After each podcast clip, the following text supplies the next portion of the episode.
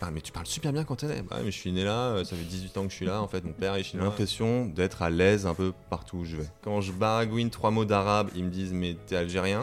Quand tu sais d'où tu viens, quand tu l'as vu, quand tu l'as. Dès que j'ai un coup de blues, je vais manger chinois. Moi, je, moi, je, je suis d'où vous voulez que je sois. Le bazar. Le bazar.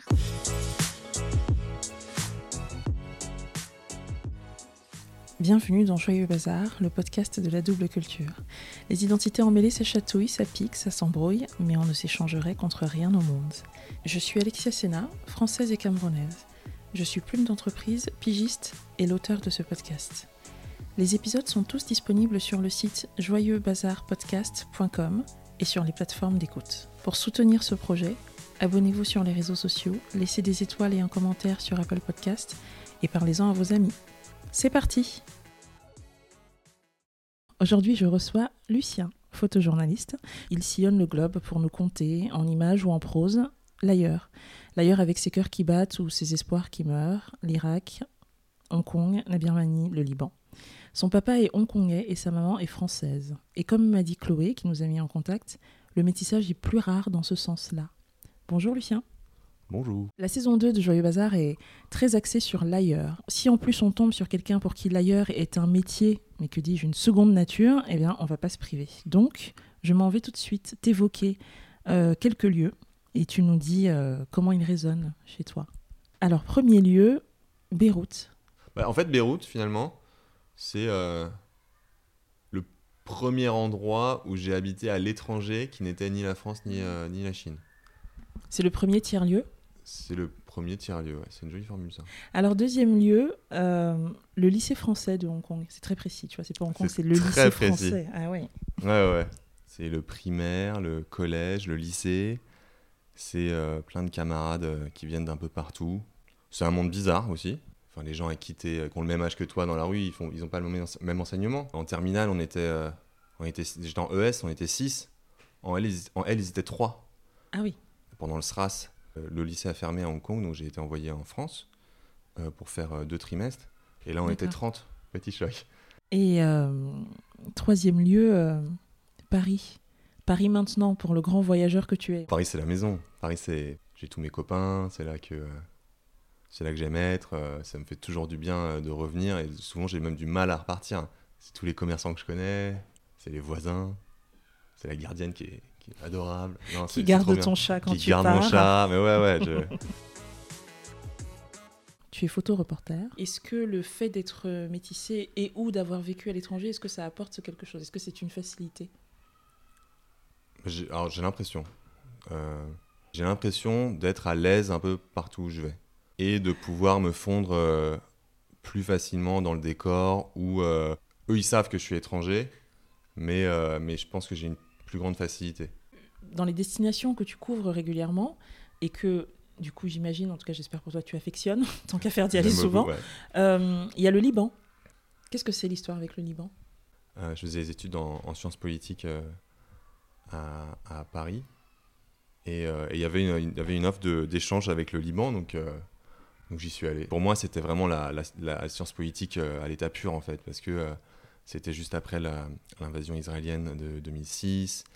Euh, il y avait des partis politiques qui se mettaient euh, sur la figure. Euh. Enfin, vraiment, c'était la science politique en action, quoi. Et il y avait il y a tous ces gens, toutes ces communautés différentes. C'est assez fascinant. Ça, c'était 2007. Ouais. Et tu y es retourné plusieurs fois depuis. Tu en reviens, là, il y a, il y a deux semaines. Pour toi, le franco-chinois, est-ce que le Liban et plus généralement le Moyen-Orient, c'est aussi un moment, un espace dans lequel tu es autre chose que ces deux identités-là Ouais, effectivement, c'est. Euh, je crois que quand je suis à l'étranger, et alors quand je dis l'étranger, c'est euh, ni la France euh, ni la Chine en fait, mhm. c'est plus simple quelque part. Tu donnes une réponse et c'est réglé quoi. Mhm. Alors après, il y a quand même des gens qui disent bon, ah bon, t'es sûr, t'es entièrement français, t'as un peu une tête, ça ne dirait pas. Bon, t'expliques si t'as envie ou t'expliques mhm. pas, mais Ouais, il y avait un côté plus simple. Tu sors de tous ces, toutes ces problématiques. Quoi. Hmm. Tu me disais, j'ai un physique pas du tout chinois. En tout cas, ce n'est pas le plus typé. Et en plus, tu es très très grand. Est-ce que quand tu es au Moyen-Orient, qu'est-ce que, qu'est-ce que les gens te renvoient? Qu'est-ce qu'ils, Quand ils te voient, qu'est-ce qu'ils perçoivent? Euh, Au faciès, bon, écoute, quand je dis que je suis français, euh, ça passe. Quand je baragouine trois mots d'arabe, ils me disent, mais t'es algérien? Et là, je me dis, mais, mais vraiment pas, mais, mais pourquoi pas?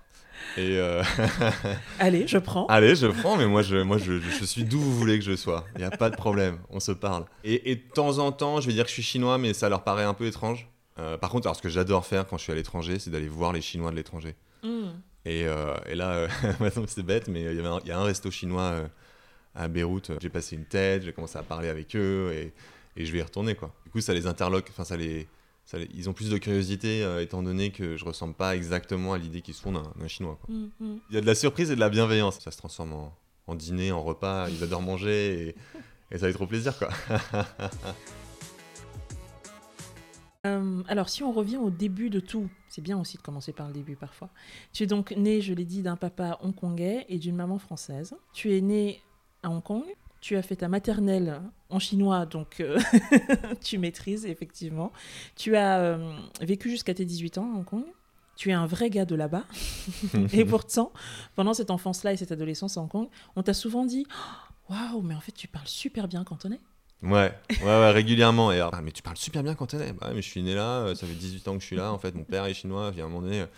Et donc, une ou deux fois, ça va. Mm. Et au bout, de, au bout de la cinquième fois de la journée, tu commences à en avoir un peu marre, et puis après, tu rigoles. Mais maintenant, je suis beaucoup plus à l'aise avec ça. Ouais. Ah ouais, je parle cantonais, voilà. Voilà, super. Selon, selon ton humeur, tu fais la version courte ou la version Ouais. longue. euh, Ouais, ouais. C'était plus dur pour ma mère encore, qui, Oui. qui a habité euh, 35 ans et qui parlait, euh, qui parlait cantonais et, et, et qui, pouvait, euh, qui pouvait parfaitement euh, négocier le prix d'un légume au marché. Quoi. Ouais, Et ouais. là, les gens étaient euh, choqués, Estomaqués. estomaqués, et même euh, ouais, à partir du moment où en fait les gens font exister la différence, Mm. elle, est, euh, elle existe. Alors que toi, tu t'es pas vraiment posé la question avant et que bon, t'es avec tes copains, il se passe. Mais bon, si quelqu'un te dit ah mais ah c'est marrant, enfin ça, ça va dans les deux sens. hein. Ah mais tu, tu parles français, tu parles bien français, ah tu parles bien cantonais. Mais ouais mais les gars, attendez, euh, on s'en fout en fait. et ça, euh, c'est vrai que quand j'étais gamin, c'était plus. euh, Ouais, j'étais plus frustré de ça, quoi. Euh, et puis après, en passer l'adolescence, euh, où tu te rends compte qu'en fait, bah ouais, c'est un avantage, euh, que, tu, que tu peux te fondre plus facilement dans le décor, que tu, peux, euh, que tu maîtrises plusieurs langues, que, euh, que les gens, souvent, c'est de la bienveillance. Mais ce que tu as quand t'es gamin et que euh, t'as pas envie d'être différent quand t'es Oui, en enfant. fait, t'as envie de faire partie du groupe, quoi. Mm. Après, plus tard, tu grandis et t'es content d'être différent, en fait. T'es t'es fier. Par ailleurs, j'ai cru comprendre que tu aimais bien aussi l'idée de, de surprendre les gens et de pas être euh, là où ils t'attendent? Ouais, ouais, je te disais ça par rapport, au- par rapport à la langue surtout, par rapport à Hong Kong, où euh, souvent les gens vont parler cantonais dans la rue, ne pas s'attendre à ce que moi je le parle, Bien sûr. et dire des choses, et c'est amusant. Tu rentres dans le dans l'ascenseur et, euh, et, et- et deux filles qui parlent ensemble. Oh, il, est, il, est, il est vraiment grand lui. Et, tu, tu- et, et alors soit tu, soit tu réagis, soit tu sors de la, enfin soit tu dis rien, soit euh, tu sors de l'ascenseur et tu dis bon bah c'est pas moi qui suis grand, c'est eux qui sont trop petits quoi. Et- en rigolant, ouais, ouais bam, mais en, En, en en vrai en rigolant et rigolant. dans un parfait cantonais, et puis ensuite tu t'en vas. c'est ça, et je m'en vais comme un prince. Qu'est-ce qu'il y a C'est ça. À 18 ans, tu débarques à Paris. Tu me parlais de, des jeunes qui avaient ton âge, qui sont euh, soit chinois mais nés ici, ou qui sont comme toi, français et chinois, mais qui connaissent euh, essentiellement que la France. Et tu me disais, euh, tu as l'impression que toi, le fait d'avoir vécu là-bas, de ne pas avoir juste les gènes, mais aussi le vécu associé au pays, te donne une force supplémentaire, peut-être plus ancrée dans, te- dans ton identité? Bah, je pense qu'en tout cas, alors je sens vouloir préjuger de, des sentiments des autres, mais je pense que c'est plus simple pour moi, effectivement. Mm. Parce que j'ai moins à me poser la question, je vais me sentir. euh, enfin, en tout cas, je me sens légitime sur les deux tableaux. Et. euh, mais, mais heureusement que j'ai ça, en fait, parce que je pense que j'aurais vécu euh, toute ma vie en France. Euh, j'aurais eu, un- j'aurais eu un décalage par rapport à mon, à mon origine chinoise et, et vice-versa. Je vais me présenter en tant que chinois à quelqu'un, il va me dire mais pourquoi t'es mais t'es pas chinois Euh, Je dis bah si, j'ai habité 18 ans, toute mon enfance euh, à Hong Kong, je parle la langue, ça va, ça suffit en fait. Là je me mets sur un pied d'égalité très très vite Mm. et, et j'ai pas de problème, je connais mes, je connais mes origines, je connais mon, mon bled, le bled d'où vient toute ma famille Mm. Dans le sud de la Chine, ce, sentiment d'appartenance, d'identité forte, il est plus compliqué pour les deuxièmes générations parce que justement elles connaissent moins le lieu d'origine qui est, qui est qui se lit sur leur visage, qui est une réalité pour elles, le fait d'avoir des origines dans un ailleurs. Et euh, simplement euh, face à euh, face aux autres ici, eh bien il est plus difficile à défendre euh, parce qu'on ne connaît pas la réalité qu'on doit euh, opposer à l'imaginaire des gens. En fait, on, se doute que ce qu'ils nous disent là, c'est peut-être pas vraiment ça, qu'il y a des choses à compléter ou à corriger, mais en même temps, on ne sait pas très bien nous-mêmes. Il y a vraiment cette, euh, ce rapport au fait de, de savoir d'où on vient. Et je trouve ça très intéressant ce que tu dis. Sur, je, je connais pas juste la langue, mais je connais même le village d'où viennent mes parents et mes grands-parents. C'est joli ça, confronter l'imaginaire des autres. Mais c'est vrai, ouais, ouais, c'est vraiment, c'est vraiment ça. C'est vraiment Enfin, c'est plus simple, c'est plus simple. Je dis pas que c'est euh, idéal et je suis sûr qu'il y a des deuxièmes générations qui s'en sortent très bien ici. Mmh. Mais, euh, mais quand tu sais, euh, quand tu sais d'où tu viens, quand tu l'as vu, quand tu l'as, quand tu l'as vécu, c'est. Mmh. J'aimerais qu'on parle de Belleville, où on est en ce moment. je trouve qu'on est magnifiquement accompagné par l'école primaire qui est à côté, c'est très bien. C'est l'endroit donc où tu vis et c'est aussi un des, des, hauts lieux, un des grands quartiers de la communauté chinoise à Paris. Est-ce que c'est un hasard que tu te sois installé ici? Ben, hasard, je sais pas trop, mais j'ai tout fait pour. Alors, ok. Je, je, mais, euh, pas tellement parce que c'est chinois, mais je pense mm. parce que c'est euh, multiethnique, euh, mm. que, que j'ai bossé pendant assez longtemps dans un bistrot pas très loin, et que du coup, je me sens vraiment ancré ici. Quoi. Mm. Et, et, alors, pour ne rien te cacher, dès que j'ai un coup de blues, je vais manger chinois. C'est vrai? Et ben ouais, et aujourd'hui, c'était une fête un peu particulière. du coup, je suis allé me faire je vais aller manger chinois euh, au déjeuner. Euh, je peux acheter les petits gâteaux qui vont bien avec. Exactement. Euh, et, j'avoue que c'est assez important pour mm, moi. Mm. Ouais, il y a, y a, ce se reprendre un petit, un petit fixe de un petit fixe de Chine quoi mm, parce que là pour le coup il y a beaucoup de premières générations qui viennent d'arriver et c'est ouais c'est une autre mentalité c'est d'autres trucs c'est c'est une autre façon de ouais de faire de rencontrer de parler aux gens de, ou, de, ou de pas parler aux gens même hein, de quoi est composé Belleville? Est-ce qu'il y a une communauté chinoise? Est-ce qu'il y en a plusieurs? Comment est-ce que toi tu dresserait le, panorama, de, en tout cas de ton Belleville à toi euh, Il y en a plusieurs. La majorité des gens qu'on voit ici euh, sont euh, Wenzhou, donc c'est une, une région de Chine au sud de Shanghai. Après, il y a quelques, quelques cantonais, donc différents restaurants avec qui, que j'aime bien aller voir. Enfin, c'est vrai que quand je reviens de...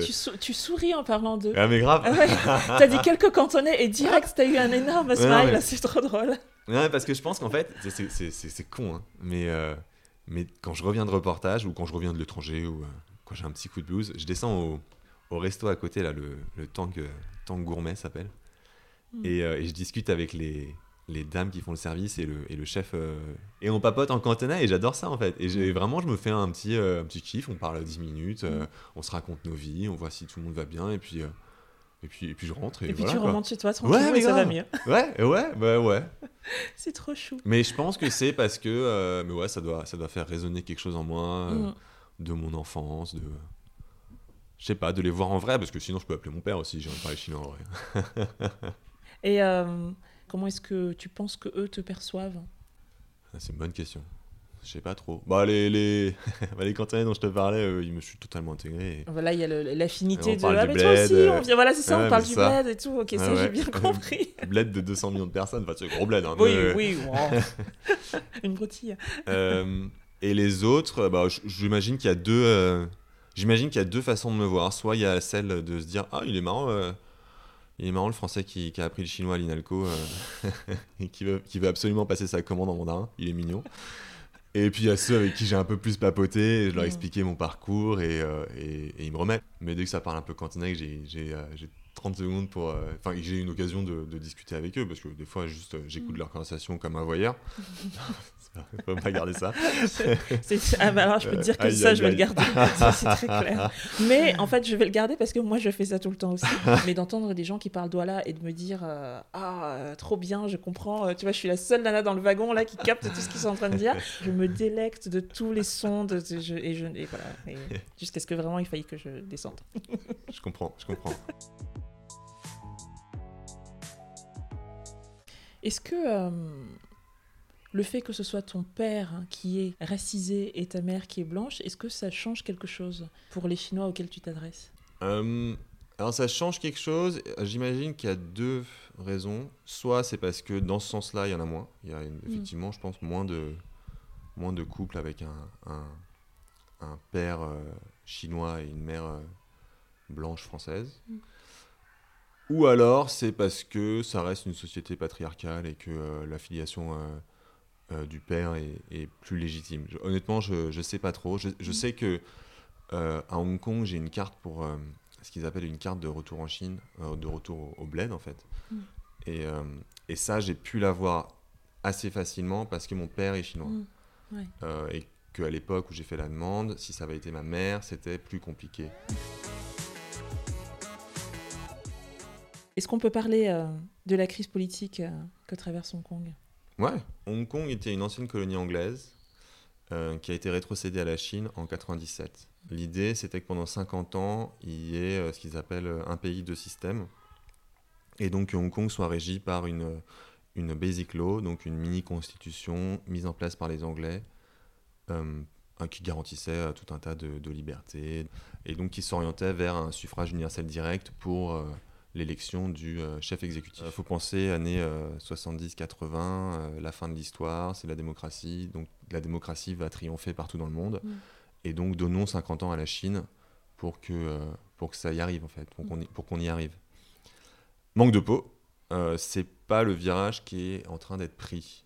Euh, et donc en, en 2014, il y a eu des, des premières manifestations justement pour, le, pour garantir euh, des élections au suffrage universel direct lors de l'élection du chef exécutif de 2017. Ces, manifestations n'ont pas abouti. Euh, derrière, il y a eu d'autres manifestations en 2015, 2017. Et là, les dernières grandes, c'est 2019. euh, suite à, suite à, l'application d'une loi qui devait favoriser l'extradition euh, des personnes à Hong Kong en Chine continentale. Et donc ces manifestations ont duré un an, durent toujours, et la loi est quand même, a quand même été promulguée euh, euh, le 1er juillet euh, de cette année, donc à la date anniversaire de la rétrocession de Hong Kong Mm. à la Chine. Et donc aujourd'hui, le, le- le statut particulier de Hong Kong de, un- et de la Chine, donc de un pays, deux systèmes, a fatalement volé en éclats.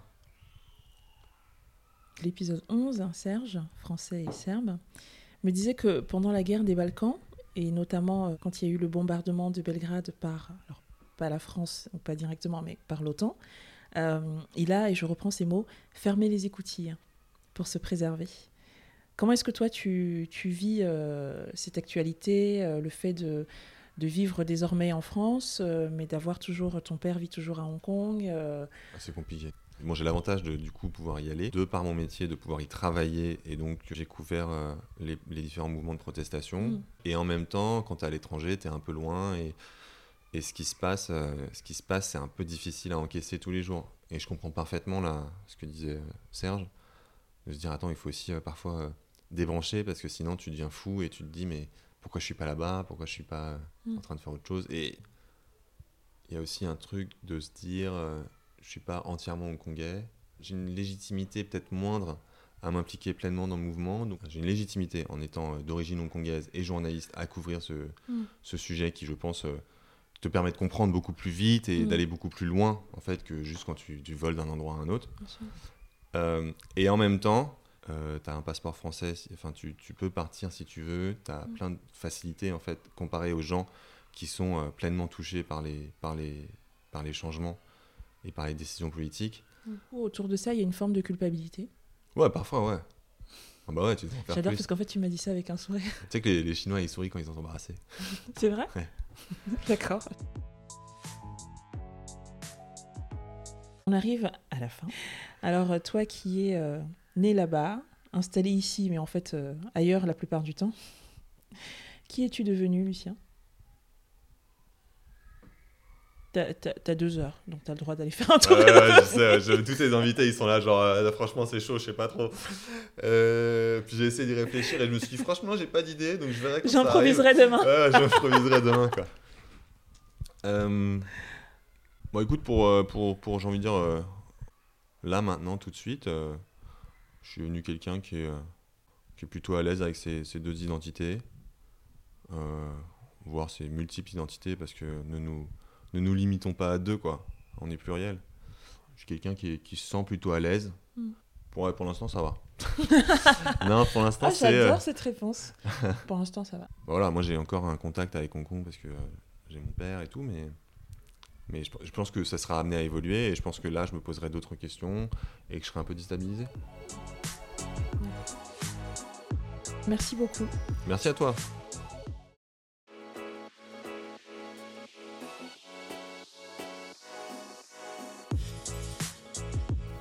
C'était Joyeux Bazar. Merci d'avoir prêté l'oreille. On se retrouve dans 15 jours. À bientôt!